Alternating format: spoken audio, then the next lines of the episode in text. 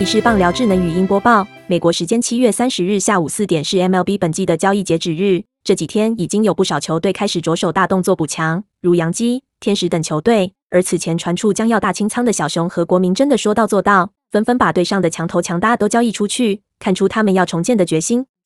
昨日国民在引爆人事大地震，接连将队上王牌投手薛尔瑟、快腿游击藤纳交易至道奇。然后将重炮首席瓦博送去红袜。据 The Athletic 指出，道奇送出四名潜力新秀，红袜则拿农场排名第十九的潜力投手拉米瑞兹交换。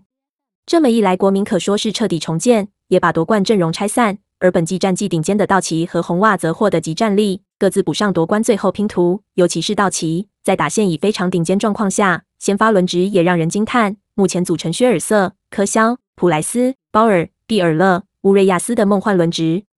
但之所以补进薛尔瑟也是有来由的，因目前梦幻轮值当中的赛扬奖强投鲍尔因性侵事件遭停职，王牌科肖也有伤在身，普莱斯则处于伤愈归队状态。本季目前拿下四胜一败，自责分率三点六三，状态不够稳。而暂居大联盟胜投王的乌瑞亚斯自责分率三点五四，仍有进步空间。